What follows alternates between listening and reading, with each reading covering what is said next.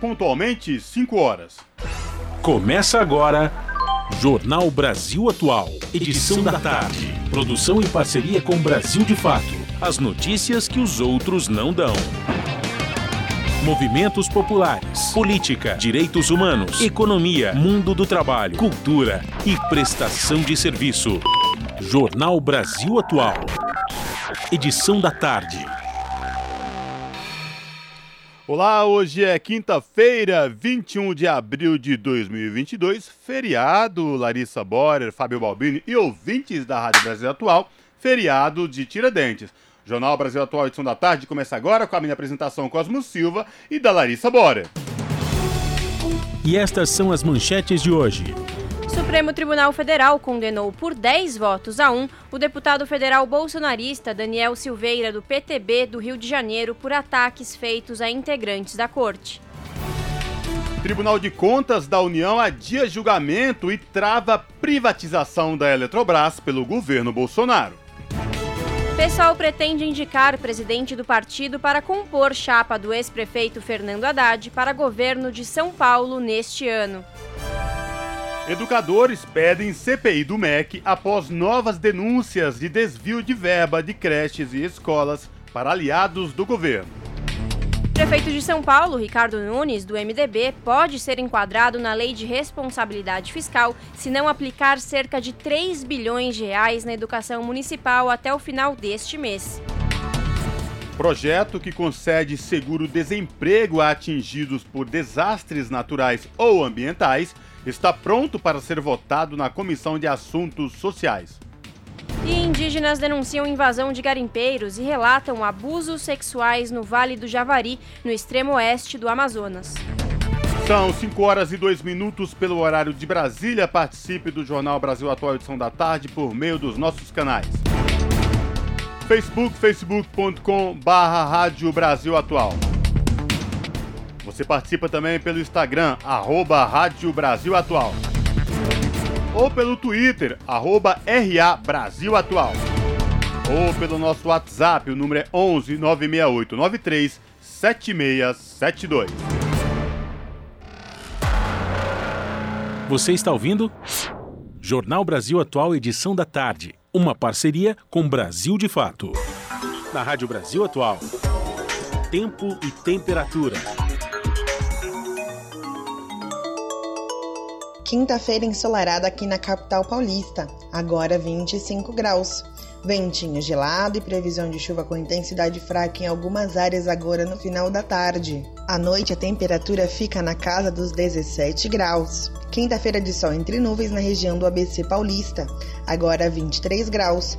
Previsão de chuva fraca no começo da noite e na madrugada. Em Sorocaba, a tarde desta quinta-feira é de sol entre nuvens, agora 26 graus na região. A previsão de chuva rápida em pontos isolados agora no final da tarde, mas que não se estende para o período da noite. A tarde de quinta-feira na região de Mogi das Cruzes é de clima frio. Agora os termômetros marcam 18 graus. Previsão de chuva fraca em alguns pontos agora no final da tarde e durante a noite. Juliana Almeida, Rádio Brasil Atual. Na Rádio Brasil Atual. Está na hora de dar o serviço. São 5 horas e 3 minutos e vamos saber a situação do trânsito na cidade de São Paulo neste feriado de 21 de abril, Dia Nacional de Tiradentes. A CT, que é a Companhia de Engenharia de Tráfego da cidade de São Paulo, informa que neste exato momento apenas a Zona Leste apresenta lentidão com 3 quilômetros. As outras regiões, Norte, Oeste, Centro e Sul, tranquilas, sem nenhuma lentidão, ou seja, as pessoas resolveram sair de São Paulo neste feriado que tem tudo para ser um feriado de emenda, não é, Larissa? E agora a gente vai saber a situação do metrô. Para quem pretende pegar o metrô, pretende ir ao cinema, ao teatro, neste feriado de 21 de abril, o metrô informa que todas as linhas operam em situação de tranquilidade normal, sem nenhuma intercorrência para o passageiro que neste momento vai utilizar as linhas do metrô da cidade de São Paulo. E esta mesma situação se repete nos trens da CPTM, que é a Companhia Paulista de Trens Metropolitanos, que atende aí toda a capital e a região do ABC Paulista e a região metropolitana de São Paulo. O CPTM informa que todas as linhas também operam em situação de tranquilidade. Mas olha só, gente, eu vim para cá hoje para Rádio Brasil Atual aqui na Paulista e vim de transporte público. O trem estava entupido, mas quando chegou lá na interligação, fazer baldeação com Tamanduateí na linha verde, o trânsito, os vagões do trem ficaram totalmente livres. Para você, Fábio, foi a mesma coisa? Foi, Cocó, foi a mesma coisa. Eu peguei o trem da CPTM lotado, só que aqui em Tamandatei o metrô estava melhor, mas o trem demorou e lotado. É verdade, eu também presenciei isso. Mas dizem que agora, os relatos que agora no final da tarde já está normal, não tem muito passageiro. É esperar agora para o retorno quando a gente vai voltar para casa, né? Se os trens também estarão lotados, as pessoas, pelo menos que estão aqui na Avenida Paulista, aproveitando o feriado e este lazer. Enfim, aguardemos a volta para casa. Aparentemente tudo tranquilo neste exato momento. E pessoal, ontem eu falei aqui no Jornal da Rádio Brasil Atual a situação das rodovias Anchieta e Imigrantes. Ontem, véspera de feriado. Hoje, no feriado, por exemplo, a Ecovias informa, pessoal, que quem vai para a Baixada Santista pela rodovia Anchieta não é um bom caminho, você tem que desviar na interligação e pegar a rodovia dos imigrantes, porque na interligação a rodovia Anchieta está interditada, a Ecovias interditou lá na interligação. Quem desce pela rodovia dos imigrantes, o trânsito é tranquilo sem nenhum problema.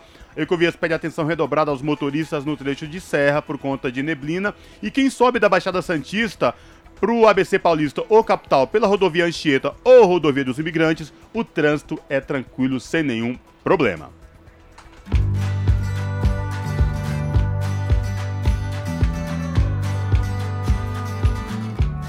Oi, nós somos o Bazar Pamplona. Estamos aqui na Rádio Brasil Atual 98,9 FM. As músicas que as outras não tocam e as notícias que as outras não dão.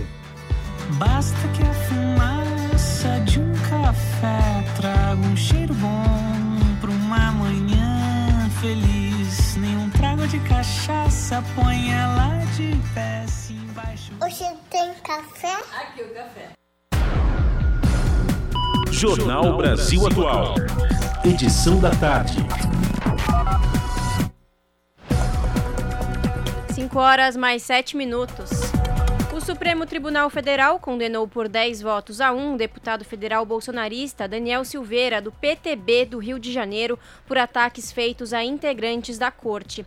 Os ministros Luiz Roberto Barroso, Dias Toffoli, Rosa Weber, Carmen Lúcia, Edson Fachin, Gilmar Mendes, Ricardo Lewandowski e Luiz Fux acompanharam o relator Alexandre de Moraes para condenar Silveira. Ele foi condenado a oito anos e nove meses de prisão em regime inicialmente fechado. Além da imposição de pena, também votaram para cassar o mandato, suspender os direitos políticos e determinar o pagamento de multa de cerca de 100 192 mil reais. O ministro André Mendonça também votou para condenar o parlamentar, mas com pena menor, dois anos e quatro meses, a serem cumpridos em regime inicialmente aberto. Outro nomeado pelo atual chefe do executivo, Cássio Nunes Marques, divergiu e defendeu que a corte não deveria condenar Silveira. A pena, decidida nesta quarta, só poderá ser cumprida após julgamento de embargos de declaração, recurso que a defesa ainda poderá apresentar. São 5 horas e 8 minutos e Larissa, o voto do ministro do STF André Mendonça contra o deputado federal Daniel Silveira irritou bolsonaristas nas redes sociais. O magistrado foi indicado à corte pelo presidente Jair Bolsonaro com o predicado de ser terrivelmente evangélico, como foi classificado pelo próprio mandatário. Mendonça constatou com o voto de outro nomeado pelo atual chefe do executivo, Cássio Nunes Marques, que defendeu que a corte não deveria condenar Silveira. Nas redes sociais, apoiadores do presidente criticaram o magistrado e fizeram memes para expressar a irritação com a ausência de apoio ao parlamentar. Na manhã desta quinta-feira, Mendonça usou as redes sociais para se defender das críticas que recebeu após votar contra o deputado Daniel Silveira. O ministro escreveu que, como cristão, ele não crê que foi chamado para endossar comportamentos que incitam atos de violência contra pessoas determinadas e, como jurista, a avalizar graves ameaças físicas contra quem quer que seja. O deputado estadual de São Paulo, Arthur Duval, também conhecido como Mamãe Falei, anunciou a renúncia ao cargo na tarde de ontem. A decisão foi tomada em meio à tramitação do processo de cassação do mandato do Duval na Assembleia Legislativa. Ele está sendo julgado por quebras de decoro parlamentar após a divulgação de áudios com conteúdo sexista sobre as mulheres ucranianas. Confira na reportagem de Júlia Pereira. Em meio ao processo de cassação na Assembleia Legislativa de São Paulo, o deputado Arthur Duval, do União Brasil, também conhecido como Mamãe Falei, decidiu renunciar ao cargo. Duval está sendo julgado por quebra de decoro parlamentar após o vazamento de um conjunto de áudios sexistas em que comenta sobre a condição das mulheres ucranianas. As mensagens foram enviadas em um grupo de WhatsApp durante uma viagem do parlamentar à Ucrânia no início de março, para acompanhar de perto o conflito no leste europeu. Inacreditável, inacreditável, cara. Assim que essa guerra passar, eu vou voltar pra cá. Ah, e detalhe, hein, mano, detalhe, hein, detalhe, hein. Elas olham, cara, elas olham e vou te dizer, são fáceis, porque elas são pobres. E aqui, cara, é, meu, meu, minha carta do Instagram, né? Cheio de inscritos, funciona demais. Funciona demais. Depois eu conto a história. Eu colei, nossa, velho. Sério, não peguei ninguém, mas eu colei em duas minas que a gente não tinha tempo, em dois grupos de mina e, assim, é inacreditável a facilidade. Após o vazamento dos áudios, a Comissão de Ética da LESP recebeu 21 representações pedindo a cassação do deputado. No último dia 12, os membros do Conselho aprovaram o pedido por unanimidade. O processo seguirá ainda para votação em plenário como projeto de lei. Com a renúncia, a tramitação segue na LESP, que pode tornar Duval inelegível por oito anos. O deputado Emílio de Souza, do PT, avalia a renúncia como um gesto de vitimização de Arthur Duval, após a aprovação por unanimidade do processo de cassação do mandato pela Comissão de Ética da Alesp. Olha, eu acho que a renúncia do deputado Arthur Duval, após o Conselho de Ética ter recomendado a sua cassação pela unanimidade dos deputados, ela é uma medida inócua, não vai ter, não vai significar paralisa, paralisação do processo, a Assembleia vai tocar normalmente, o plenário vai julgar. Eu acho que o que ele tentou foi se vitimizar, dizer que é, enfim, ele está sendo vítima de perseguição, quando na verdade o Brasil inteiro sabe da gravidade do, dos atos que ele praticou, tanto com relação às mulheres ucranianas e brasileiras, quanto também com relação à, à participação na fabricação de armas, né, de coquetel Molotov lá na, na Ucrânia. É, eu acho que o que ele pretende é isso, né, é não se livrar de um processo, porque não há mais como se livrar. Em nota enviada pela assessoria de imprensa, Arthur Duval diz que, sem o mandato, os deputados serão obrigados a discutir apenas seus direitos políticos, o que, segundo ele, deixará claro que o que a Lesp quer, na verdade, é tirá-lo das próximas eleições. Duval afirma ainda que está sendo vítima de um processo injusto e arbitrário dentro da Assembleia e que o amplo direito à defesa foi ignorado pelos deputados que promovem uma perseguição política, nas palavras dele. Arthur Duval explica que renunciou ao mandato em respeito aos seus 500 mil eleitores, para que não vejam os votos subjugados pela LESP. Ele finaliza dizendo que não desistiu e que continuará lutando pelos seus direitos. Júlia Pereira, Rádio Brasil Atual e TVT. São 5 horas e 13 minutos. Ex-presidente Lula escalou nesta semana o ex-ministro da Defesa Nelson Jobim para mediação com a cúpula militar sobre eventual posse em 2023. Decisão vem após a divulgação do uso de dinheiro público pelos militares em compras de Viagra, alimentos de luxo e licitações. Quem traz os detalhes é Douglas Matos, do Brasil de Fato. Em meio à divulgação da farra dos militares com licitações, compras de picanha, prótese peniana e Viagra, o ex-presidente Lula escalou o ex-ministro da Defesa Nelson Jobim para indagar a cúpula das Forças Armadas se conseguirá tomar posse caso seja eleito. Segundo informações de Vera Rosa no jornal O Estado de São Paulo, os generais teriam dito que nada impedirá o vencedor qualquer que seja ele, de assumir a cadeira do Palácio do Planalto. Jobim disse, abre aspas, a impressão que fico nessas conversas é de que as Forças Armadas são totalmente legalistas, fecha aspas. Em discurso à cúpula militar, na terça-feira, dia 19, que além de dia do índio também é dia do exército, Jair Bolsonaro incitou a caserna a entrar na disputa eleitoral, citando inclusive o tweet de Eduardo Vilas Boas, ex-comandante do exército que estava presente na cerimônia com ameaças ao STF, o Supremo Tribunal Federal, na véspera do julgamento, que poderia colocar Lula em liberdade em 2018. De São Paulo, da Rádio Brasil de Fato, com reportagem de Plínio Teodoro, da revista Fórum. Locução: Douglas Matos. Agora 5 horas mais 15 minutos.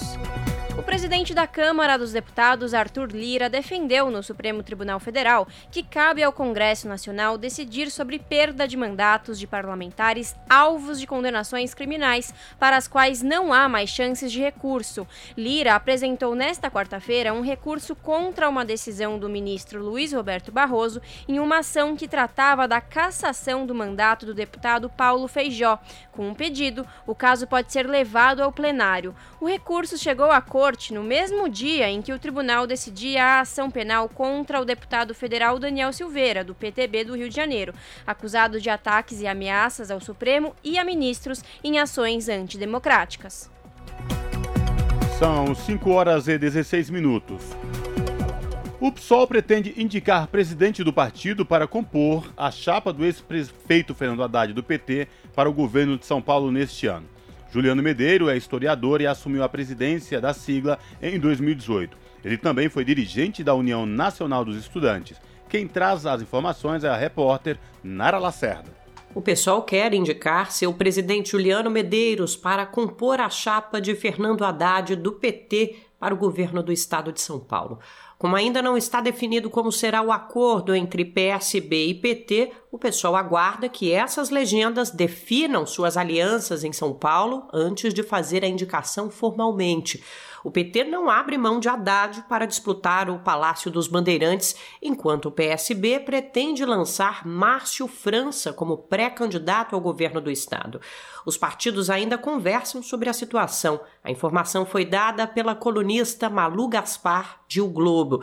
Dependendo de como o embrólio vai se resolver, Juliano Medeiros pode ser indicado para vice de Haddad ou para a vaga paulista ao Senado nas eleições deste ano. Já há pressa por parte dos interlocutores dado que em 7 de maio está agendado o lançamento da pré-campanha de Luiz Inácio Lula da Silva à presidência, e a intenção é de que a formação do palanque esteja resolvida. Na segunda-feira, o Diretório Nacional do PSOL aprovou a federação com a rede. A decisão selou a posição da Executiva Nacional da Legenda do fim de março. Por sua vez, a rede havia aprovado a federação por unanimidade no dia 12 de março. O placar da votação no PSOL, porém, mostrou que o partido está dividido em relação à rede. A federação foi aprovada pelo partido de Guilherme Boulos, que vai se lançar a deputado federal por 38 votos a 23. Na quarta-feira, dia 20, no Twitter, o presidente da legenda comemorou o resultado ao citar uma unidade contra Bolsonaro e o impulsionamento da agenda de combate à crise ambiental no Brasil. De São Paulo, da Rádio Brasil de Fato, com reportagem de Eduardo Maretti, da Rede Brasil Atual, Nara Lacerda. 5 horas 18 minutos. E João Dória, pré-candidato à presidência da República pelo PSDB, tenta adiar para 31 de maio a definição da candidatura única da chamada Terceira Via, inicialmente prevista para o dia 18. A proposta é descartada por MDB e União Brasil, os outros dois partidos envolvidos nas negociações. Membros dessas legendas avaliam inclusive antecipar o anúncio que poderia contemplar uma chapa formada por MDB e União Brasil. Em reunião em Brasília, no início de abril, o anúncio de uma pré-candidatura única, marcado para o próximo dia 18, havia sido formalizado pelos presidentes dos três partidos e do Cidadania, que se federou com os tucanos. Nos bastidores, políticos dizem que a intenção de Dória é aproveitar um eventual efeito positivo do início da propaganda partidária em 26 de abril sobre a campanha do ex-governador de São Paulo. Você está ouvindo? Jornal Brasil Atual, edição da tarde. Uma parceria com Brasil de Fato. São 5 horas e 19 minutos. Discurso de ódio cresce na internet em anos de eleição. Dados da SaferNet Brasil mostram aumento de denúncias em 2018 e 2020. Da Rádio Nacional em Brasília, Thaís Seixas. Dos sete crimes que envolvem discurso de ódio informados à Central Nacional de Denúncias da SaferNet Brasil, seis tiveram mais denúncias em ano de eleições do que nos anteriores, segundo informações da organização não governamental que atua em defesa dos direitos humanos no ambiente digital. Os dados mostram que houve mais denúncias de racismo, LGBTfobia, xenofobia, neonazismo, misoginia e apologia a crimes contra a vida nos anos de 2020 e 2018, quando foram realizadas as últimas eleições municipais e presidenciais em relação aos anos anteriores, como explica a diretora de projetos especiais da SaferNet, Juliana Cunha. Ano de eleição, a gente tem sim picos e uma maior denúncia relacionada com conteúdos de que são, por exemplo, racismo, xenofobia, misoginia, neonazismo, que teve um crescimento vertiginoso nos últimos anos. E a gente tem que estar atento a isso sim, porque o discurso de ódio pode ser usado como uma plataforma política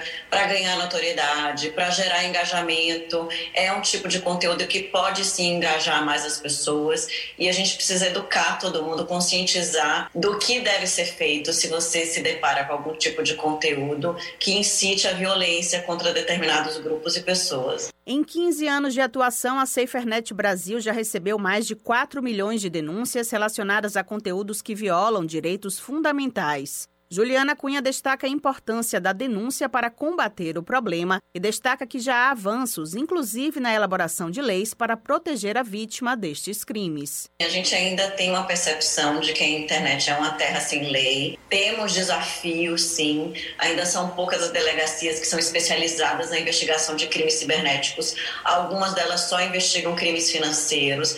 A gente tem, claro, é, uma série de desafios de enfrentamento a outros crimes que acabam sendo muito mais prioritários, como, por exemplo, homicídio. Então, sim, sem dúvida, a gente ainda precisa melhorar nesse aspecto, mas a gente já teve alguns avanços no sentido de legislação que nos ajudam sim a fazer com que as pessoas que sejam vítimas possam denunciar. Então tem legislação hoje para, por exemplo, reprimir crimes de compartilhamento não consensual de imagens íntimas, agora recentemente o crime de stalking. Isso tudo ajuda também a população a entender que ela pode sim fazer a denúncia. E a denúncia é o único passo que faz com que algo seja feito. Segundo a Central de Denúncias da SaferNet, dos sete tipos de crimes que envolvem discurso de ódio, apenas o de intolerância religiosa não registrou aumento nas duas últimas eleições. Da Rádio Educadora Direto de Salvador, Thaís Seixas.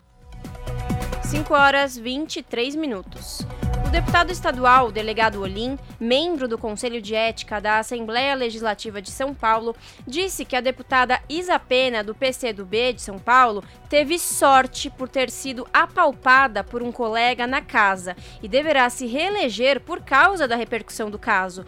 A declaração de Olim ocorreu nesta quarta-feira, enquanto ele era entrevistado pelo comediante Rogério Vilela no podcast Inteligência Limitada. A deputada foi vítima do deputado estadual Fernando Curio, do, da União Brasil, que foi filmado no plenário da Assembleia apalpando Isa em dezembro de 2020. Em nota publicada no site UOL, a deputada Isa Pena disse que entrará com representação no Ministério Público para pedir o afastamento de Olim do Conselho de Ética da Alesp. São 5 horas e 23 minutos e programas de proteção a mulheres vítimas de violência poderão receber recursos de pessoas físicas e jurídicas. Quem explica melhor esse projeto de lei é a repórter Carla Alessandra, direto de Brasília. Está pronto para ser analisado pelo plenário da Câmara o projeto de lei que cria o Programa Nacional de Proteção e Apoio à Mulher, o ProMulher. O objetivo do ProMulher é captar recursos para financiar projetos de proteção à mulher vítima de violência doméstica. Pelo texto, pessoas e empresas podem deduzir até um máximo de 4% do imposto de renda devido em doações em favor de projetos previamente aprovados pelo Ministério da Mulher, da Família e dos Direitos Humanos ou doados diretamente ao programa. A relatora da proposta no plenário, deputada Vivi Reis, do pessoal do Pará, destacou que esses recursos vão se somar aos recursos que já são destinados para esses projetos. Para ela, a grande vantagem é a facilidade que empresas e pessoas físicas terão ao fazer as doações através do imposto de renda. O projeto é muito simples, inclusive, ele vai se somar a um conjunto de, é, de áreas que já são contempladas por essa mesma metodologia. Como é que funciona? É, a pessoa física ou jurídica pode fazer a sua doação através do imposto de renda.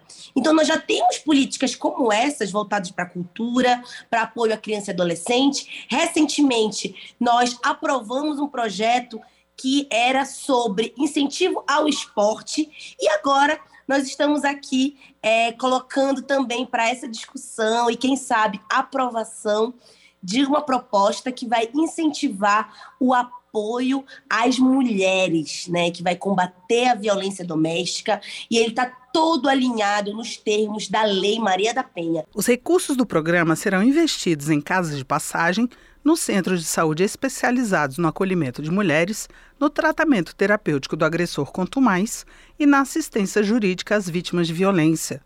Os projetos a serem financiados com dinheiro do programa serão apresentados ao Ministério da Mulher para aprovação. A execução dos projetos será acompanhada pela Casa Civil da Presidência da República. Da Rádio Câmara de Brasília, Carla Alessandra. 5 horas 26 minutos. Dia 17 de outubro pode ser o Dia Nacional de Luto e Memória às Mulheres Vítimas de Feminicídio. O projeto com esse objetivo foi apresentado pela senadora Leila Barros. Confira mais detalhes na reportagem de Carol Teixeira. De autoria do senador Paulo Paim do PT Gaúcho, o projeto concede seguro-desemprego a segurados especiais da Previdência Social que foram atingidos por catástrofes naturais ou desastres ambientais, como enchentes e rompimento de barragem, e ficaram sem condições de trabalhar. Prevista para ser votada no início de abril, a proposta poderá entrar na pauta da próxima reunião da Comissão de Assuntos Sociais. O benefício será pago em três parcelas de um salário mínimo a apenas um integrante da família, desde que não receba o seguro-desemprego de pescador artesanal ou qualquer outro auxílio assistencial. O relator, senador Paulo Rocha, do PT paraense, explicou que a proposta aperfeiçoa a legislação do seguro-desemprego para proteger trabalhadores afetados por desastres. É o caso das grandes catástrofes das enchentes. E quem sofre logo mais é a classe trabalhadora, porque exatamente por falta de espaço urbanos acaba se agregando nesses espaços evidenciados pelos desastres ambientais. Um instrumento legal, permanente para mitigar os efeitos desses desastres ambientais industriais e também de catástrofes puramente naturais para os trabalhadores sem qualquer renda. E este é o objetivo do projeto. Ainda segundo a proposta, o financiamento do seguro-desemprego aos segurados especiais vítimas de catástrofes será feito pelas empresas que exercem atividade de alto risco ambiental, como petroleiras e mineradoras. Essas companhias contribuirão com 1% sobre o total das remunerações pagas ou creditadas em cada mês aos empregados, trabalhadores avulsos e contribuintes individuais que prestem serviços a elas. Da Rádio Senado, Yara Farias Borges. As notícias que os outros não dão. Jornal Brasil Atual. Edição da tarde. Uma parceria com Brasil de Fato. 5 horas 28 minutos. A gente acabou de ouvir a matéria sobre um projeto que concede seguro-desemprego a atingidos por desastres naturais ou ambientais que está pronto para ser votado na Comissão de Assuntos Sociais. São 5 horas e 28 minutos. Educadores pedem CPI do MEC após novas denúncias de desvio de verba de creches e escolas para aliados do governo Bolsonaro. Dados obtidos via Lei de Acesso à Informação apontam que o governo libera recursos de maneira desigual, não paga municípios e usa o Fundo Nacional de Desenvolvimento da Educação, o FNDE, para atender lobistas. Os detalhes com Douglas Matos. Novas denúncias sobre a gestão do presidente Jair Bolsonaro, do PL, à frente do Ministério da Educação, mostram que o governo federal trava a liberação de verbas para a construção de creches, escolas e salas de aula, enquanto aumenta a liberação de recursos para atender políticos e lobistas aliados. De acordo com reportagem da Folha de São Paulo, 1.780 obras pactuadas entre municípios e o governo federal a partir de 2012 estão aptas a receber o dinheiro, mas o governo Bolsonaro não efetiva as transferências. Com dados obtidos via Lei de Acesso à Informação, a reportagem mostra que o MEC deve 434 milhões de reais a 1.369 prefeituras. A denúncia recai de novo sobre a gestão do FNDE, que é o Fundo Nacional de Desenvolvimento da Educação. O órgão é controlado por Marcelo Lopes da Ponte, ex-chefe de gabinete do ministro da Casa Civil Ciro Nogueira, líder do Centrão. As irregularidades na destinação de recursos do Ministério da Educação vêm sendo conhecidas como Bolsolão do MEC. Em entrevista à Rádio Brasil Atual, o presidente da Confederação Nacional dos Trabalhadores em Educação, Heleno Araújo, cobrou a instalação de uma CPI para penalizar os responsáveis pelos desvios dos recursos, não apenas com a perda do cargo. Ter a CPI é importante porque a Comissão Parlamentar de Inquérito vai investigar e vai dar oportunidade a quem está sendo acusado desses crimes possa se defender. Por isso a CPI ganha importância porque dá a possibilidade de quem cometeu o crime fazer a defesa, investigar e verificar se de fato os crimes foram cometidos ou não. E se foram, precisa serem punidos por isso, não apenas com a saída do ministério mas com aquilo que é necessário para que a gente retome o que os desvios de recursos públicos que foram feitos e aplicar os recursos onde realmente deve ser aplicado, que é na educação pública. As denúncias de que haveria um gabinete paralelo formado por pastores no ministério surgiram há um mês. Eles controlavam a agenda do então ministro Milton Ribeiro, intermediavam a relação com prefeituras e definiam o destino do orçamento da educação. Pela quinta vez, houve mudança no comando do ministério que passou para Victor Godoy Veiga, ex-secretário executivo do MEC. Ele assumiu de forma interina e foi oficializado como ministro na última segunda-feira, dia 18, pelo presidente. Enquanto não paga o que deve à maioria dos municípios, o governo Bolsonaro repassa recursos da educação para aliados. Ainda segundo o jornal Folha de São Paulo, até o dia 15 de abril deste ano, o MEC teria transferido 110 milhões de reais por meio do FNDE. Desse total, quase um terço foi para sete cidades de Alagoas e duas de Pernambuco, com contratos de kits de robótica com a empresa Megalic. A companhia tem como dono o pai do vereador de Maceió, João Catunda, do PP de Alagoas. Aliado político de Arthur Lira, do mesmo partido, que é aliado do presidente da República. A reportagem da agência pública já havia mostrado que a Megalic foi uma das empresas que teve contratos fechados com o Ministério da Educação com base na verba do chamado orçamento secreto. Os dados também mostram que, para atender aos pedidos de políticos e lobistas, como os pastores que circulavam no MEC, o FNDE passou a fracionar a reserva de dinheiro para obras em pequenas quantias. Assim, a pasta vem elevando ano a ano a distribuição de empenhos sem controle e sem critérios técnicos. O problema é que isso pode fazer com que uma série de projetos nunca saiam do papel, sobretudo com o contingenciamento de verbas da educação pelo governo federal. De São Paulo, da Rádio Brasil de Fato, com informações da Rede Brasil Atual. Locução: Douglas Matos. 5 horas 33 minutos.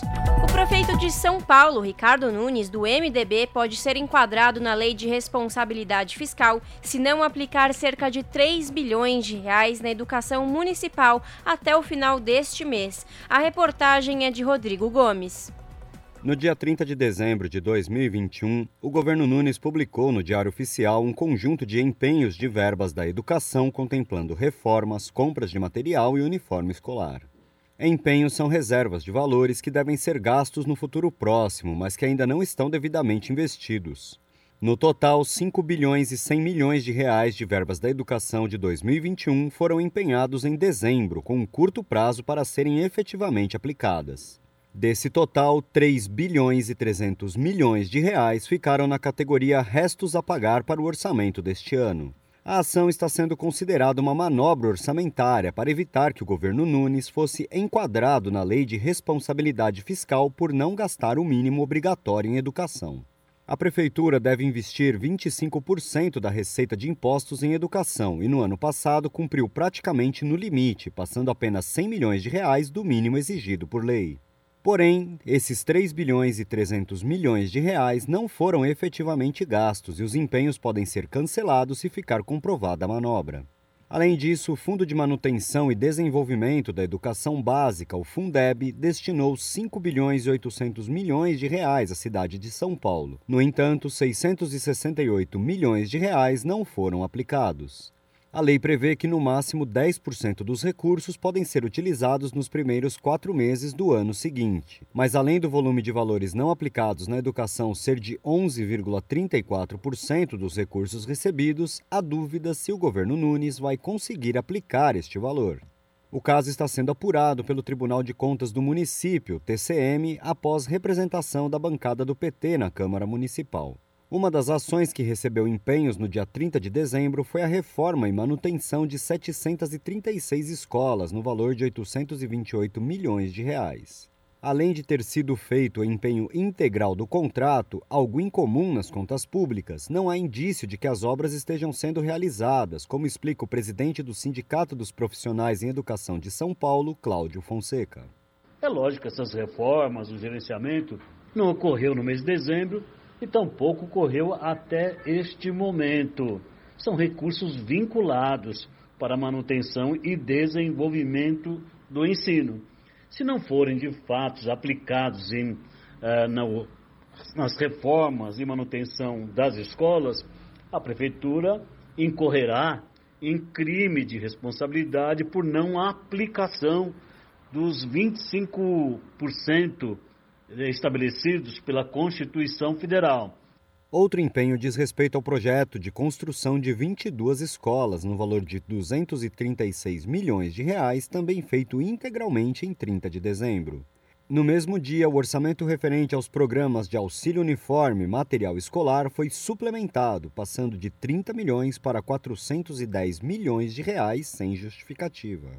Outro procedimento considerado suspeito é a compra de 276 mil assinaturas do jornal Joca, da editora Magia de Ler, por pouco mais de 40 milhões de reais, também no dia 30 de dezembro.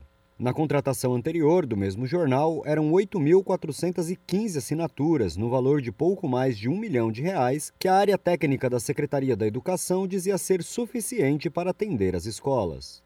Para o vereador Senival Moura, do PT, esses procedimentos buscaram amenizar o problema da falta de investimento em educação.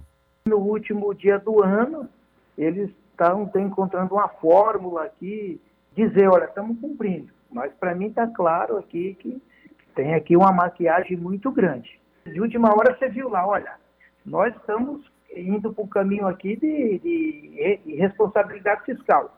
Então a gente precisa arrumar aqui uma forma de, de ajustar isso aqui. Por esse caminho, foi encontrado, imagino eu, por eles lá, pelos técnicos da secretaria, a compra para poder atingir isso daí e deixar uma conta exorbitante para a cidade de São Paulo. Né? De um ano para outro, de um ano e meio para outro, você sair de um bilhão e poucos mil reais para 40 milhões é muita coisa. O vereador denunciou as compras dos jornais especificamente ao Tribunal de Contas por suspeitar que a contratação foi direcionada. Que parece mais uma reserva de mercado. Nós precisamos entender um pouco né, como, como, se deu essa reserva de mercado. Né? Uhum. Parece-me que tem um único fornecedor na cidade. Eu acho que é assim, ó, na minha humilde opinião. Prepararam lá tudo certinho. Olha, os itens são esses, esses, esses Aí foram em busca do fornecedor. Mas como parece algo de, direcionado, só tem um único fornecedor, é exclusivo na cidade. Aí é óbvio que aí o preço vai lá para cima mesmo. Né? Uhum. Só tem aquele fornecedor na cidade, fica complicado. E é mais uma conta para a cidade pagar, para os munícipes pagarem. O governo Nunes não se manifestou. Rodrigo Gomes, Rádio Brasil Atual e TVT. São 5 horas e 39 minutos. Terminam nesta sexta as inscrições para a Olimpíada Nacional em História do Brasil da Unicamp. A competição terá início no dia 2 de maio e segue até 11 de junho. Saiba mais como participar na reportagem de Tainá Schukel. As inscrições para a 14ª edição da Olimpíada Nacional em História do Brasil da Unicamp podem ser realizadas até esta sexta-feira. O projeto é voltado para estudantes e professores de escolas públicas e particulares de todo o país. A Olimpíada terá início no dia 2 de maio e segue até 11 de junho. Para participar, os interessados devem formar equipes com um professor de história e três alunos que podem estar no ensino fundamental, no oitavo e nono ano, ou ensino médio. As inscrições devem ser realizadas por meio do site e custam 55 por equipe de escola pública e 115 por equipe de escolas particulares. Ao todo, serão realizadas seis fases online, com questões de múltipla escolha e realização de tarefas. A previsão é que a final seja realizada de forma presencial no campus da Unicamp nos dias 20 e 21 de agosto. Devido à pandemia, nas últimas duas edições, em 2020 e 2021, a final ocorreu de forma online. No ano passado, houve a participação de 9,3 mil grupos de todos os estados brasileiros. As seis fases online têm duração de uma semana a cada. Além de temas sobre a história do Brasil, a Olimpíada apresenta questões de geografia, literatura, arqueologia, patrimônio cultural, urbanismo e atualidades. A competição também faz parte do edital Vagas Olímpicas da Unicamp. De acordo com o desempenho, os participantes podem concorrer a duas vagas no curso de graduação em História da Unicamp sem precisar passar pelo vestibular. De Minas Gerais, da Rádio Brasil de Fato, Tainá Schukel. Você está ouvindo? Jornal Brasil Atual, edição da tarde. Uma parceria com Brasil de Fato. 5 horas 41 minutos. Tribunal de Contas da União adia julgamento e trava a privatização da Eletrobras pelo governo Bolsonaro. Ministro Vital do Rego disse que identificou inconsistências no projeto e quer mais tempo para avaliar preço da estatal. Quem traz os detalhes é Douglas Matos. A decisão do TCU, Tribunal de Contas da União, sobre a privatização da Eletrobras foi adiada. O ministro Vital do Rego pediu mais tempo para avaliar a questão e, com isso, paralisou o projeto de venda do controle da estatal tocado pelo governo Bolsonaro. Vital do Rego disse que identificou inconsistências no projeto, por isso pediu 60 dias para avaliação. Ministros da Corte de Contas, liderados por Jorge de Oliveira, indicado ao TCU pelo presidente Bolsonaro, defenderam que do Rego reduzisse o prazo dele de vistas, já que isso poderia inviabilizar a venda da Eletrobras ainda durante este governo. Vital do Rego, então, aceitou se aprofundar sobre o tema por 20 dias. Esse é o prazo mínimo garantido a ministros do TCU sempre que eles solicitam mais tempo para estudar um processo. Na prática, portanto, o projeto de privatização da Eletrobras ficará parado na Corte de Contas até 10 de maio. Segundo o cronograma do governo federal para a venda de ações da Eletrobras, isso ocorreria ainda no primeiro trimestre de 2022 num leilão. Os primeiros três meses já acabaram e a análise do TCU sobre a privatização, requisito para que o projeto avance, não terminou. A Eletrobras tem ações negociadas na Bolsa de Valores de Nova York, por isso também precisa cumprir regras norte-americanas para a privatização. Essas regras estabelecem prazos para a venda de ações vinculadas à divulgação de balanços da empresa. Se a Eletrobras quer vender ações considerando as informações de 2021 divulgadas no balanço referente daquele ano, precisa concluir essa operação até o dia 13 de maio prazo apertado, considerando o adiamento desta quarta-feira. Existe então a possibilidade de a Eletrobras vender as suas ações com base no balanço do primeiro trimestre da empresa, que deve ser divulgado em maio. Aí, o prazo para a conclusão da venda passa para agosto, a um mês da eleição. Esse prazo até pode ser cumprido, mas ainda depende da aprovação do TCU. O problema nesse caso é que grandes fundos de investimento têm regras de governança que impedem que eles façam negócios com governos no período eleitoral. A privatização, então, correria risco de não ocorrer por conta da falta de interessados no negócio. Além disso, a privatização também pode comprometer o trabalho do maior centro de pesquisa do setor elétrico da América Latina, o Centro de Pesquisa de Energia Elétrica CEPEL. Também deve desabrigar cerca de 1.500 famílias em Candiota, no Rio Grande do Sul. De São Paulo, da Rádio Brasil de Fato, com reportagem de Vinícius Kochinski. Locução: Douglas Matos. São 5 horas e 44 minutos. E uma pesquisa da CNI aponta que 95% da população sentiu o impacto da inflação. Da Rádio Nacional em Brasília, Cariane Costa. 76% dos brasileiros tiveram a situação financeira muito afetada pelo aumento de preços nos últimos seis meses. É o que mostra uma pesquisa encomendada pela Confederação Nacional da Indústria, CNI, divulgada nesta quarta-feira. As mais atingidas são as pessoas sem escolaridade, com renda de até um salário mínimo e os moradores do Nordeste. Seis em cada dez brasileiros reduziram gastos nos últimos seis meses. Já o impacto da inflação foi sentido por 95% da população. De acordo com o um estudo, 59% dos pesquisados afirmaram que aumentaram gastos com conta de luz, 56% com gás de cozinha, 51% com água e luz e 50% com combustível.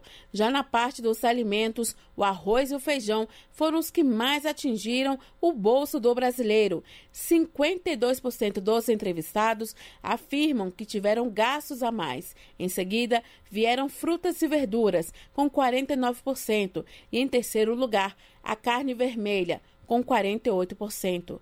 O levantamento apontou ainda que a alta nos preços dos alimentos teve impacto na qualidade da comida, com redução de itens importantes para garantir uma boa alimentação, como é o caso da carne vermelha, 31% dos entrevistados afirmaram que reduziram o consumo dessa carne e 19% reduziram a quantidade de frutas e verduras na alimentação. Já a situação econômica atual, em comparação com crises econômicas anteriores, é considerada tão grave quanto ou mais grave por 81% da população.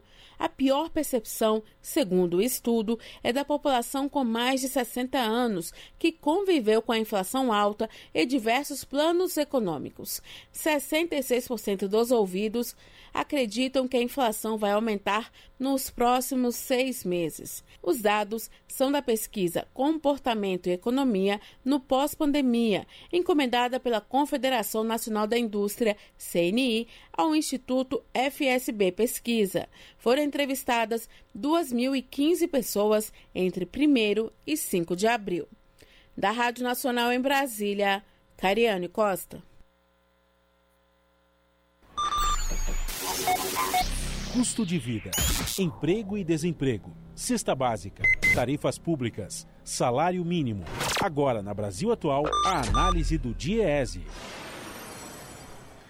E agora, no Jornal Brasil Atual, vamos falar com o sociólogo Luiz Ribeiro, que comenta os resultados de levantamento feito pelo DIEESE, mostrando que 52% dos 231 reajustes no mês passado não alcançaram inflação de 10,8% registrada pelo Índice Nacional de Preços ao Consumidor do IBGE. Para o sociólogo, a porcentagem de trabalhadores que não conseguem negociação coletiva acima da inflação está se consolidando no país por conta da grave crise econômica. Vamos ouvir. Esses resultados eles, eles são muito parecidos com o que a gente já observou na database anterior, que era de fevereiro, né? Os dados de março estão muito parecidos com fevereiro estão apontando que um, um conjunto grande da, das categorias não estão conseguindo repor a inflação, né? Em fevereiro foi cerca de 56%, em março 52%. Isso mostra o, o impacto né, da, da, inflação né, no, não só no, no, custo de vida das pessoas, né, não só no, no bolso das pessoas, mas nas negociações coletivas, ou como está difícil conseguir é, a, ao menos a recomposição salarial. Por outro lado, a gente observa que, apesar desse patamar elevado de inflação, que a gente vem observando já desde meados de 2020, atravessou 2021 em, em valores crescentes e continua em, em elevada, né, em elevação a inflação, Apesar disso, a gente vê que, por outro lado, tem um conjunto de que em torno de 50%, às vezes 45%, quase 50%, que conseguem um INPC ou, ou até um pouquinho de ganho real, né? um valor, um valor tá, acima da inflação, sempre considerando o INPC como referencial. Né?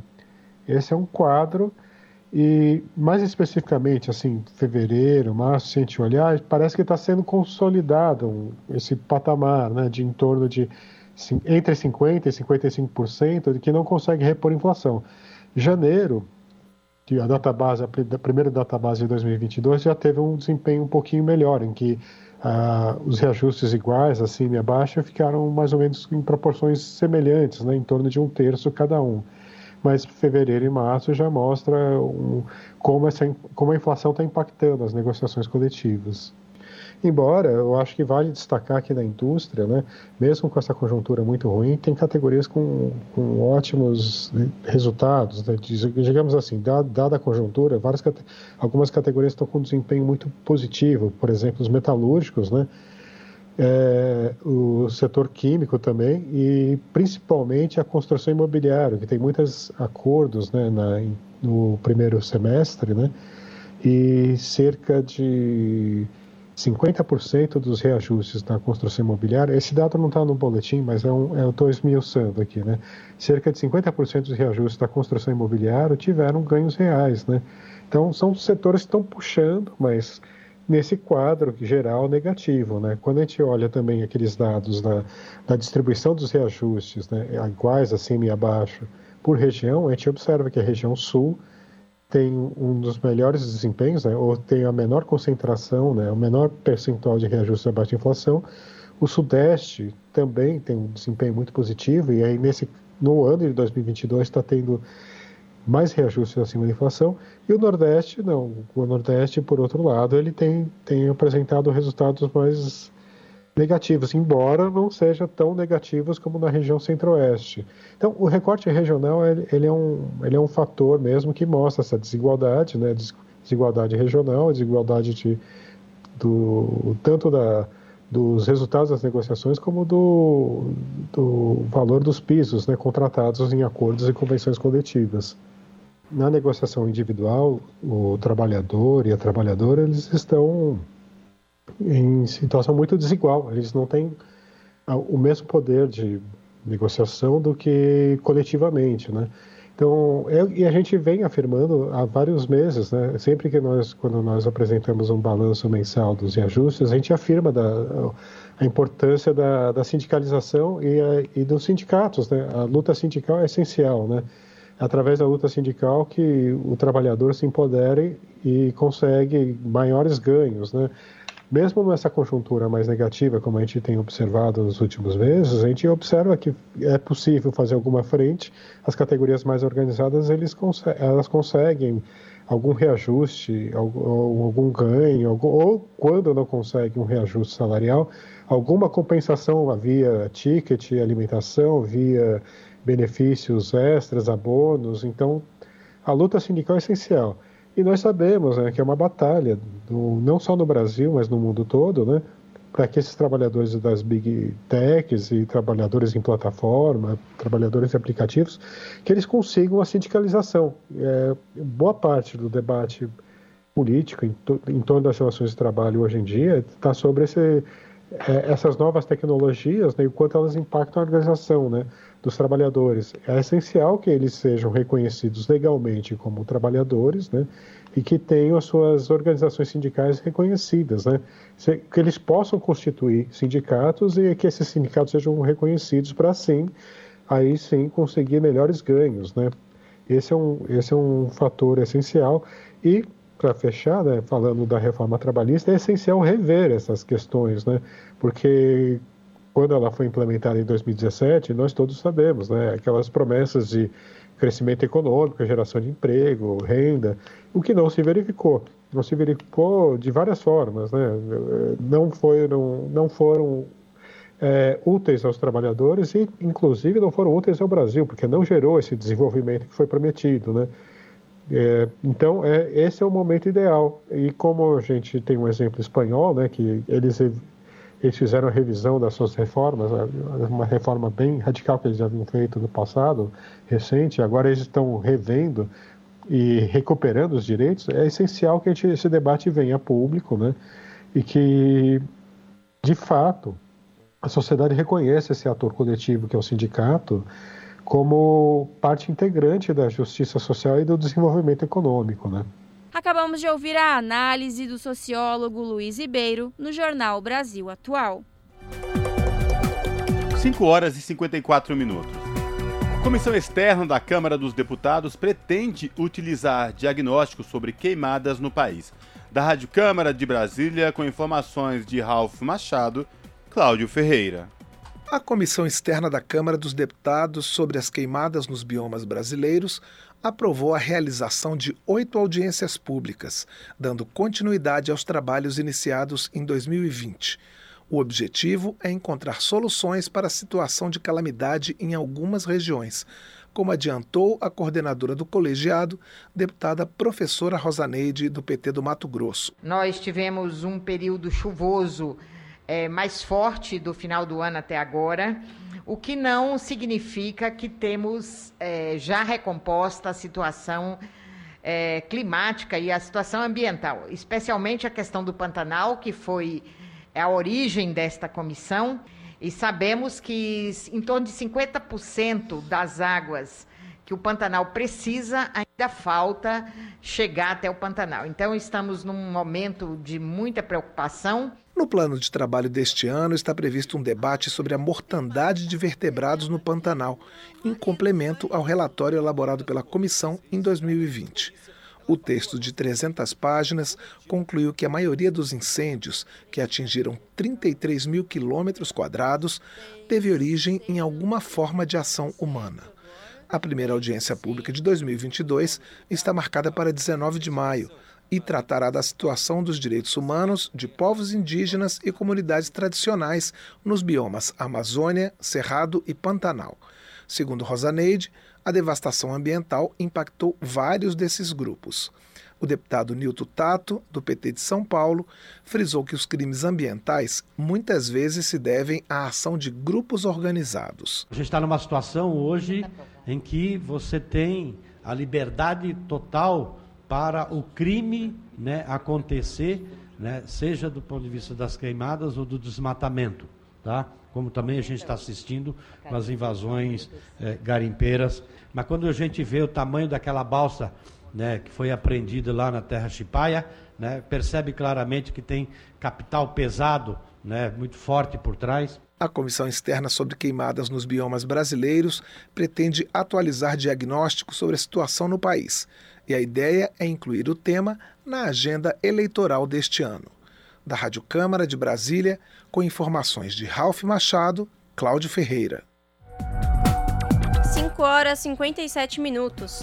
Indígenas denunciam invasão de garimpeiros e relatam abusos sexuais no Vale do Javari, no extremo oeste do Amazonas. O Centro de Trabalho Indigenista divulgou ainda relatos anônimos em que invasões ofereceram que invasores ofereceram gasolina e etanol como bebida aos povos indígenas. De Lábria, no Amazonas, quem traz as informações é Murilo Pajola.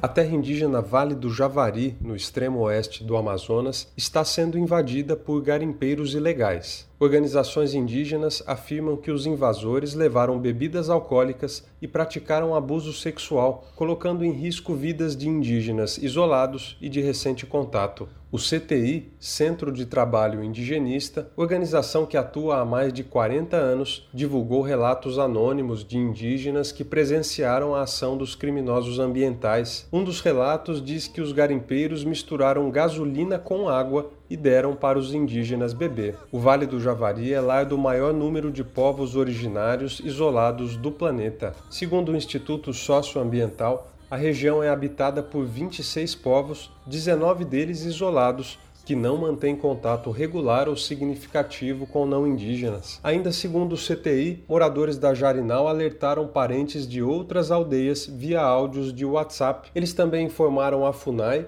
o Conselho Indígena dos Canamari do Juruá e Jutaí e a Associação dos Canamari do Vale do Javari. Outro relato divulgado é de uma liderança Canamari que recebeu os pedidos de ajuda. Ela contou também que os garimpeiros invadiram o território, fizeram uma festa e embriagaram os indígenas. Na mesma região, mineradores ilegais já haviam sido expulsos por uma operação policial há três anos. A ação da FUNAI, do IBAMA e da Polícia Federal destruiu 60 balsas de garimpo. O temor é que a invasão possa agravar novamente a saúde dos moradores da comunidade Jarinal. Segundo o CTI, eles enfrentaram recentemente um cenário de elevação da mortalidade infantil. Entre 2012 e 2019, 17 crianças e 6 adultos Canamari e Tion de Apá morreram na aldeia Jarinal, a maioria vítimas de problemas respiratórios. As doenças foram trazidas pelos invasores. Os Tion de Apá são considerados de recente contato, ou seja, povos que têm algum grau de contato com não indígenas. Porém, eles ainda não assimilaram completamente as formas de organização da sociedade capitalista. Essa é a segunda invasão de garimpeiros clandestinos na Amazônia denunciada por indígenas em menos de uma semana. Na última quinta-feira, a cacica Juma Chipaia denunciou pelas redes sociais que a aldeia Carimã, na terra indígena Chipaia, no Pará, havia sido invadida por garimpeiros armados as denúncias ganharam repercussão nacional, provocando a ação quase imediata do Ministério Público Federal, do IBAMA, da Polícia Federal e da FUNAI. Os garimpeiros fugiram e a balsa foi localizada em uma área rural de Altamira, no Pará, a embarcação levava sete pessoas, entre elas dois adolescentes que foram apreendidos. O Ministério da Justiça afirmou que os adultos foram encaminhados a uma delegacia da Polícia Federal. No entanto, os Chipaia contestaram a informação e disseram que os infratores estão em liberdade. O Brasil de fato perguntou à FUNAI e ao Ministério Público quais providências estão sendo tomadas sobre a invasão no Vale do Javari, mas não houve resposta até o fechamento da reportagem. De Lábrea, no Amazonas, da Rádio Brasil de Fato, Murilo Pajola. Rádio Brasil Atual. Para sugestões e comentários, entre em contato conosco por e-mail redação@jornalbrasilatual.com.br ou WhatsApp DDD 11 96893 7672. Acompanhe a nossa programação também pelo site redebrasilatual.com.br.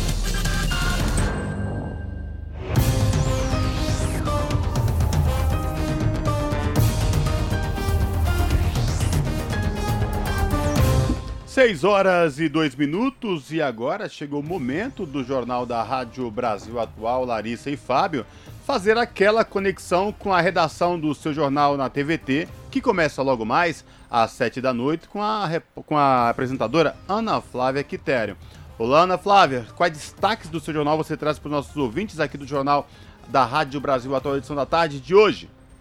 Olá, Cosmo e Lares. Uma excelente noite a vocês e a todos os ouvintes da Rádio Brasil Atual. E vamos aos destaques do jornal da edição desta quinta-feira, feriado. Bom, organizações sociais e sindicais denunciam a violação contra indígenas, quilombolas e trabalhadores do campo, além da destruição ambiental. Tudo isso incentivado pelo governo Bolsonaro, como vocês acompanham diariamente. Para se ter ideia, segundo dados da Comissão Pastoral da Terra, os assassinatos saltaram de 20 em 2020 para 35 em 2021, um aumento de 75%. Outro assunto hoje aqui no seu jornal: os servidores do Instituto Nacional do Seguro Social, INSS, estão de greve desde o dia 23 de março. Entre as reivindicações do movimento está a reposição do salário defasado pela inflação em quase 20% e melhores condições de trabalho. A repórter Gihanna Rodrigues ela conversou com trabalhadores do INSS que denunciaram a falta de diálogo. E o governo Bolsonaro sequer instalou uma mesa né, de negociação para discutir a pauta da categoria e, para piorar, descontou do salário os dias que os trabalhadores estavam de greve. E para encerrar, novidade no combate ao racismo: uma plataforma da assistência jurídica às vítimas de racismo no Brasil. A Acole Black foi criada pela Universidade Zumbi dos Palmares em parceria com a startup Helps. A reportagem é da Daiane Ponte. Vocês vão entender como que funciona essa plataforma na nossa reportagem.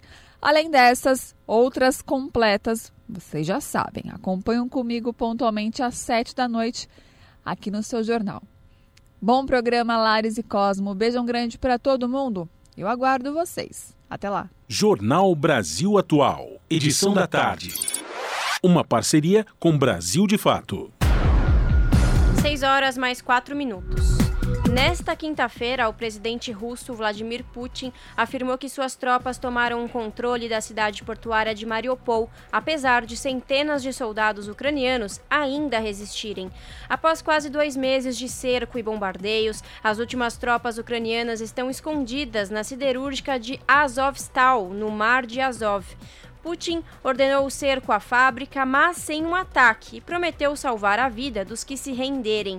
Kiev, por sua vez, diz que a Rússia decidiu bloquear a siderúrgica porque não consegue tomá-la à força.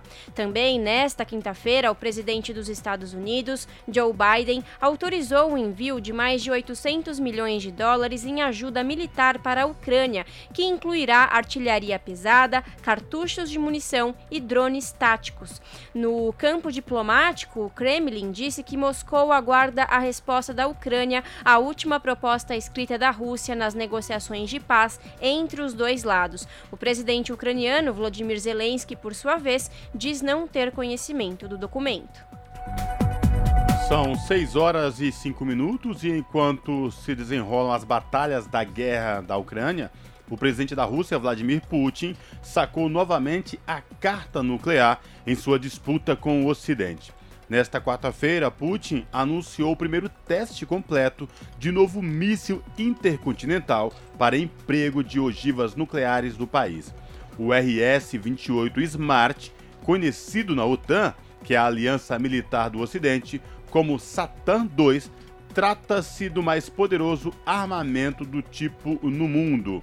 O teste vem em meio ao início da Batalha de Donbass pelo controle da região russófona do leste da Ucrânia, quase dois meses após o início da guerra. E Macron e Le Pen participam de debate mais comportado do que 2017. Da Rádio Nacional em Brasília, Daniela Franco.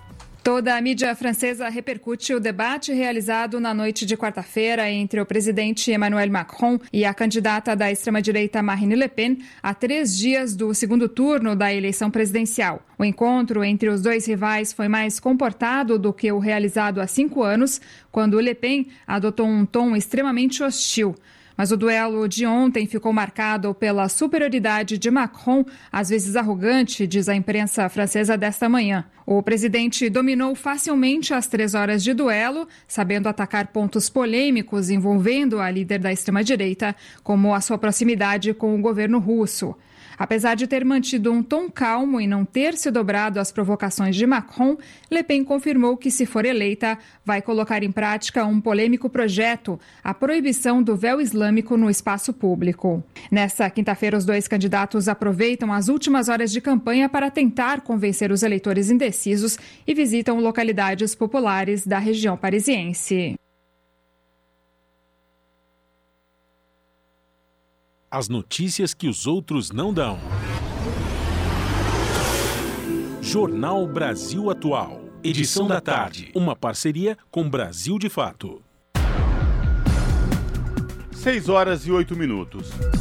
Em 21 de abril de 1792, Tiradentes foi enforcado, acusado de liderar um movimento de independência de parte do Brasil. Conheça um pouco dessa história na reportagem de Rodrigo Rezende.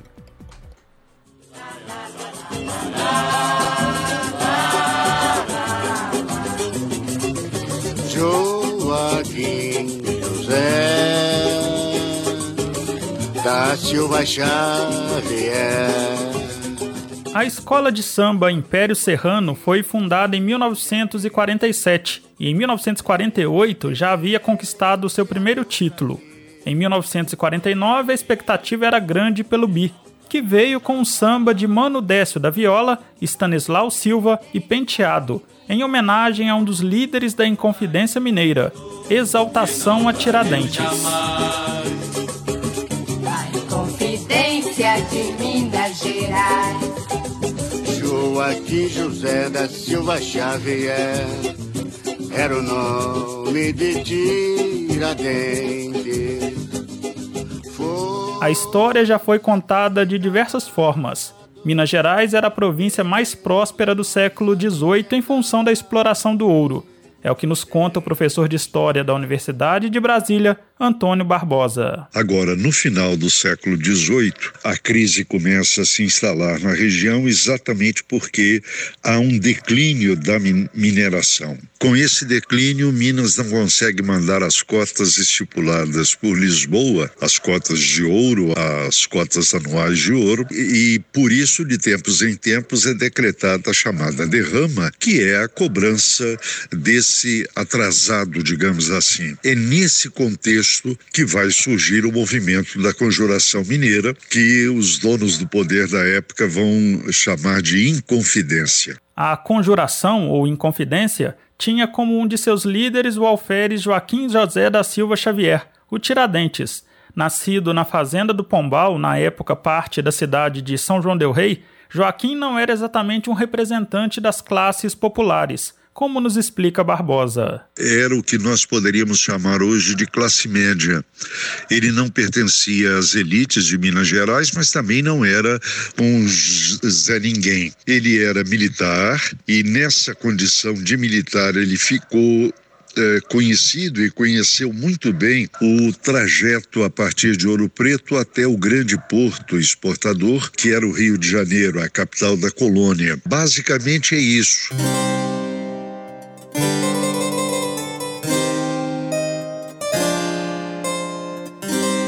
Era um sujeito entusiasmado com a possibilidade da independência na sua região, Minas Gerais. Portanto, ele vai se transformar no grande propagandista do movimento, algo que inclusive incomodava e incomodava profundamente aos membros da conjuração que pertenciam aos altos escalões sociais da província de Minas Gerais.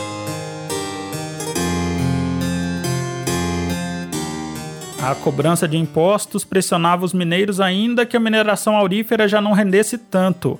Atrás de portas fechadas, como nos conta Cecília Meirelles em poemas do Cancioneiro da Inconfidência, uma organização buscava mudar aquela situação. Atrás de portas fechadas, à luz de velas acesas, uns sugerem, uns recusam, uns ouvem, uns aconselham.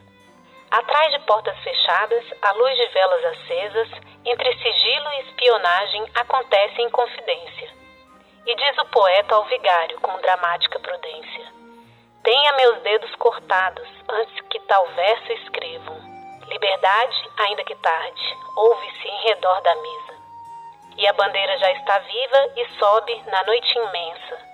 E os seus tristes inventores já são réus pois se atreveram a falar em liberdade, que ninguém sabe o que seja.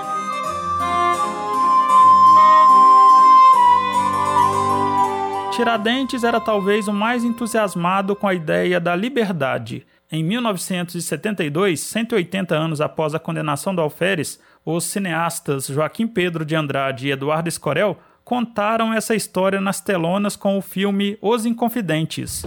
José Wilker interpretou Tiradentes. Os filhos dessa terra são tão estúpidos que eles próprios carregam o peso do que lhes roubam.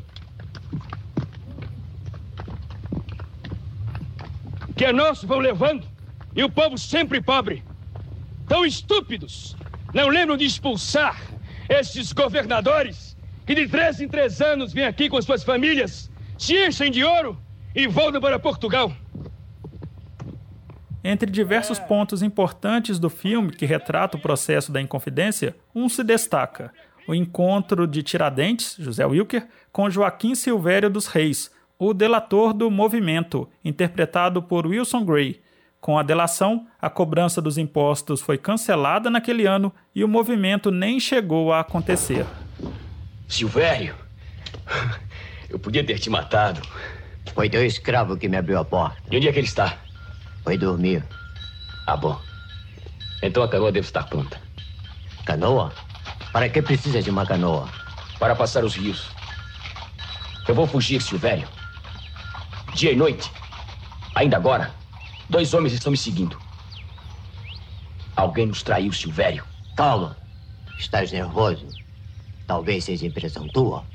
Tenho certeza. Amanhã vou para um lugar afastado e parto com eles na espada. Estás louco, homem? Aí é que eles nos pegam. Escuta, não deves fugir. Eu soube que o Visconde desconfia de alguma coisa. E foi isso que eu vim te avisar. Mas não deves fugir porque isso confirmaria a suspeita. Ao contrário, tens que falar com o vice-rei e ver se ele sabe de alguma coisa. Em Minas há novidades. Eu não quero mais nada com Minas. Eu não quero saber de nada que venha de lá.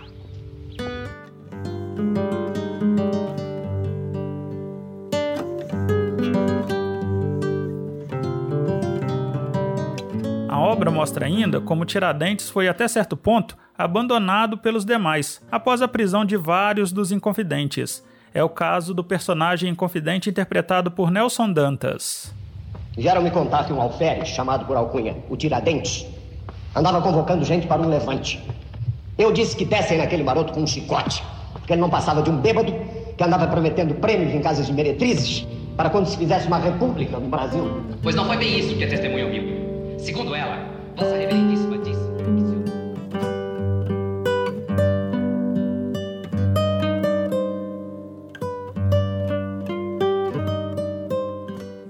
Tiradentes foi o único condenado à morte. A sentença é apresentada aqui pela atriz Margarida Rey, que interpreta a Rainha de Portugal Dona Maria no filme de 1972. A que seja conduzido pelas ruas ao lugar da forca e que nela morra a morte natural para sempre. E que de modo de morto lhe seja cortada a cabeça e levada ao lugar mais público para ser pregada no poste mais alto. E seu corpo será dividido em quartos que ficarão expostos pelo caminho das minas até que o tempo os consuma.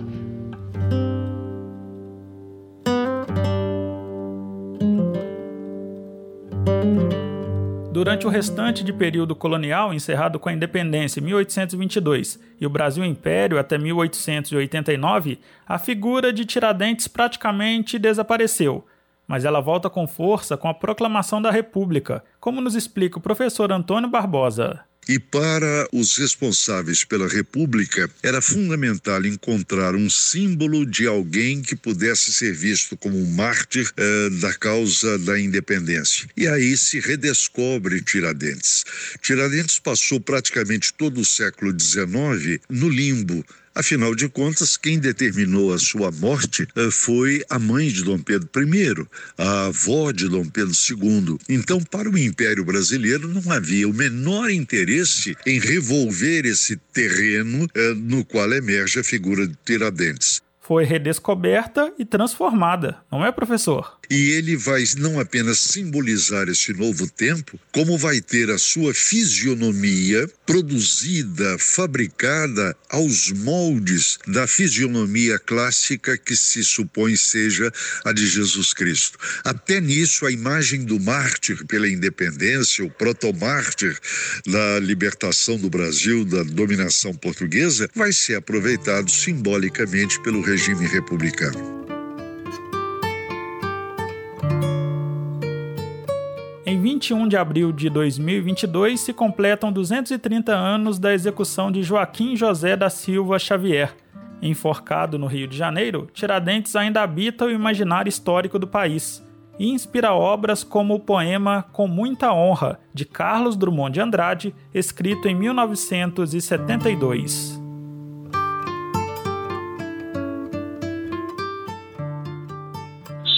a linguagem a arenga dos desatinados e até nas fábulas que vai urgindo, a louca palavra dos verdadeiros, aluado de jogar pedra, de ser pateado na casa da ópera, de morrer na forca, morte infamante, despedaçar-se, distribuir-se pelos caminhos e consciências, viver na glória.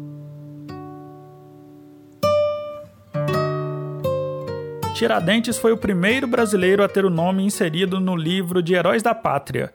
A música Exaltação a Tiradentes, do Império Serrano, foi regravada inúmeras vezes por artistas da MPB. Começamos esta reportagem ouvindo a versão cantada pelo próprio autor, Mano Décio da Viola. Vamos encerrar ouvindo a interpretação de Elza Soares. Joaquim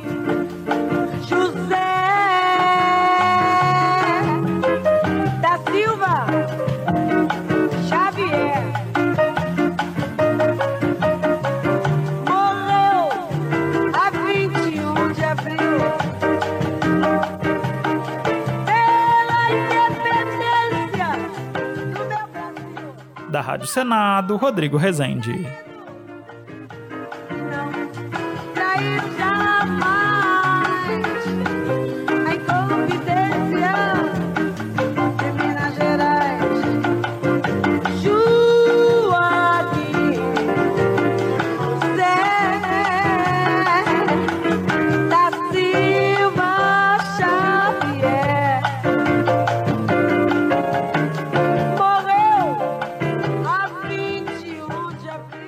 Esse é o Jornal Brasil Atual, edição da tarde.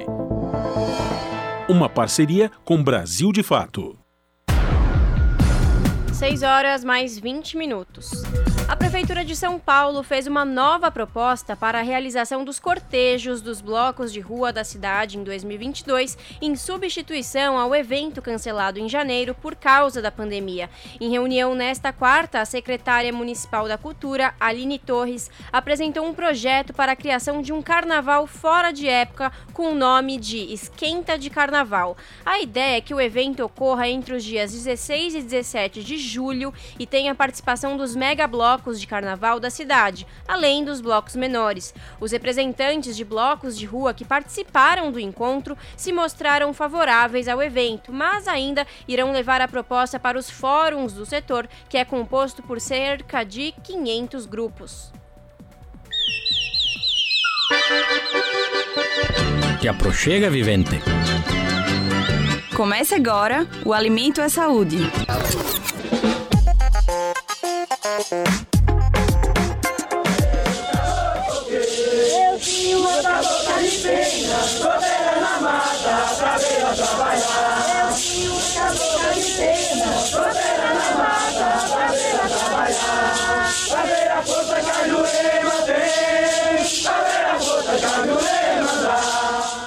Alimentação não deixa de ser uma questão política, né? Um ato de se alimentar, mas de produzir alimentos, preparar esse alimento, pode definir você, seu coletivo. Então diz muito, diz quase tudo é, sobre a gente.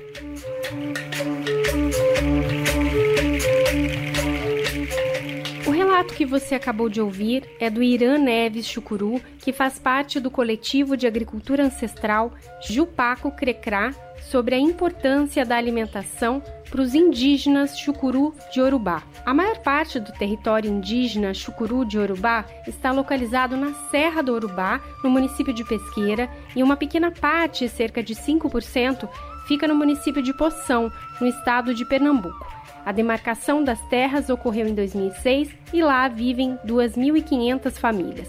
Para ele, alimentação em si traz a fidelidade com o mundo velho e a revolução ocorre quando os indígenas não dependem mais do alimento que vem de fora, por exemplo, do que é produzido pelo agronegócio. Se a gente se alimenta ainda dos nossos inimigos, dos nossos opositores, isso significa dizer que a, a revolução, né, que esse, esse levante em relação à questão territorial, aos direitos sagrados da natureza, ela ainda tem um longo caminho, né? Então a gente briga contra o agronegócio se alimentar da tecnologia ou dos produtos ofertados pelo agronegócio, é, traz para a gente essa, essa relação de que ainda há muito por fazer, né? Essa fidelidade citada por Irã tem a ver com a identidade e a espiritualidade do povo chucuru. A alimentação é considerada sagrada, leva em conta o manejo saudável da terra, com um cultivo com base na agroecologia, que, segundo eles, ativam as memórias ancestrais, além de também refletir na saúde do corpo, do espírito e da mente. Segundo o Irã, o alimento sagrado é todo aquele alimento que atende às necessidades nutricionais do corpo e é produzido em sistemas agrícolas sustentáveis e saudáveis.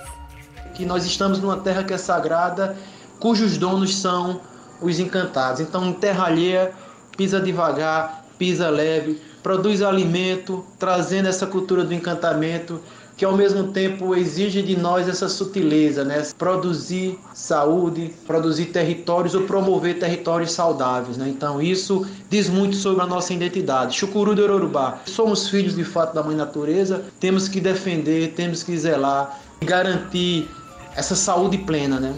O agrônomo explica que o bem viver é um conceito, uma linha de pensamento que os chucuru trazem à memória e na valorização da cultura indígena. Todo alimento que promove vida, saúde, identidade, luta e resistência, para eles são alimentos que fortalecem o bem viver, e ele cita alguns. E a gente tem alimentos e preparados que de certa forma entram em processos rituais, né? E alimentos que trazem muito a memória uh, ancestral.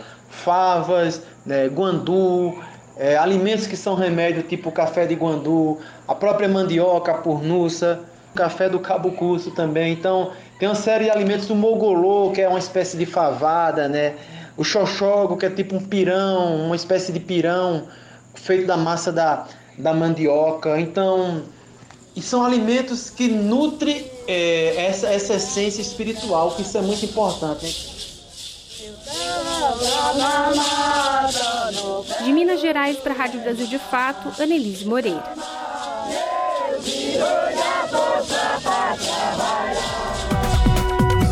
São 6 horas e 25 minutos. Estudantes do Brasil são premiados por soluções para a crise de refugiados. Quem traz mais detalhes direto de Nova York é a repórter Mônica Grayley. Mais de 40 mil estudantes universitários e secundários de 70 países participaram de um desafio para melhorar a vida de milhões de refugiados em todo o mundo. A competição é organizada pela Agência da ONU para Refugiados, o Acnur. A iniciativa é parte do modelo Nações Unidas, ou UN Model, na sigla em inglês, que concedeu oito prêmios e menções honrosas aos melhores projetos. As reuniões anuais do modelo ONU simulam conferências e encontros da organização nas áreas de paz e segurança, direitos humanos, desenvolvimento sustentável, igualdade de gênero e outros tópicos. Na última edição do desafio, três equipes de estudantes brasileiros ganharam em ambas as categorias. O prêmio de comunicação foi anunciado na semana passada com destaque para o melhor vídeo. Incluir refugiados nas sociedades onde encontraram refúgio depois de fugir de conflitos e perseguições é a maneira mais eficaz de ajudá-los a reconstruir suas vidas. A inclusão pode assumir várias formas: ter os mesmos direitos que os cidadãos, estabelecer laços e amizades, poder candidatar-se a empregos locais ou frequentar escolas locais. O vídeo Pelotas Model United Nations é um projeto dos estudantes de Relações Internacionais da Universidade Federal de Pelotas, no Rio Grande do Sul. Aqui, os alunos falam da importância de incluir os refugiados nas comunidades anfitriãs.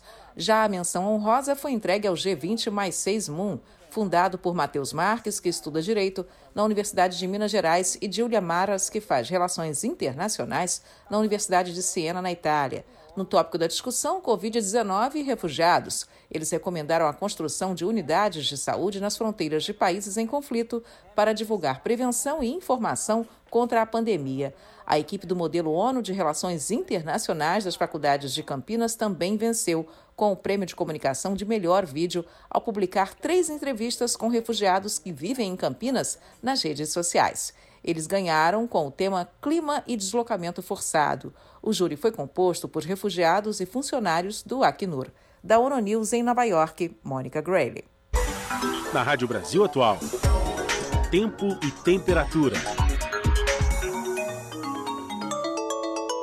A sexta-feira na capital paulista será de clima abafado com algumas nuvens durante o dia. Apesar do solzão, há previsão de chuva rápida, mas com intensidade fraca na parte da tarde em áreas isoladas, que não se estende para o período da noite, com máxima de 29 e mínima 17 graus. Nas regiões de Santo André, São Bernardo do Campo e São Caetano do Sul, a sexta-feira será de solzão e clima mais quente pela manhã. Na parte da tarde, a previsão de chuva rápida em algumas áreas. A temperatura máxima na região do ABC será de 28 e a mínima 17 graus. Em Sorocaba, sexta-feira, a previsão é de muito sol, poucas nuvens e clima quente. Pode chover em alguns pontos em áreas isoladas. Chuva rápida que não se prolonga durante o dia. A temperatura máxima em Sorocaba é de 29 e a mínima de 17 graus. Em Mogi das Cruzes, a sexta-feira será de tempo nublado e ventinho gelado na região. O dia será com muitas nuvens e previsão de chuva com intensidade fraca na parte da tarde, que se estende para o período da noite, com máxima de 24 e mínima de 16 graus. Juliana Almeida, Rádio Brasil Atual. Chegou ao fim mais uma edição do Jornal Brasil Atual, edição da tarde, que teve a minha apresentação Cosmo Silva e de Larissa Borer, trabalhos técnicos de Fábio Balbini, produção Juliana Almeida e Letícia Holanda. Amanhã, quem estará com vocês, ouvintes da Brasil Atual, é o Rodrigo Gomes, na apresentação do jornal, junto com a Larissa Bora.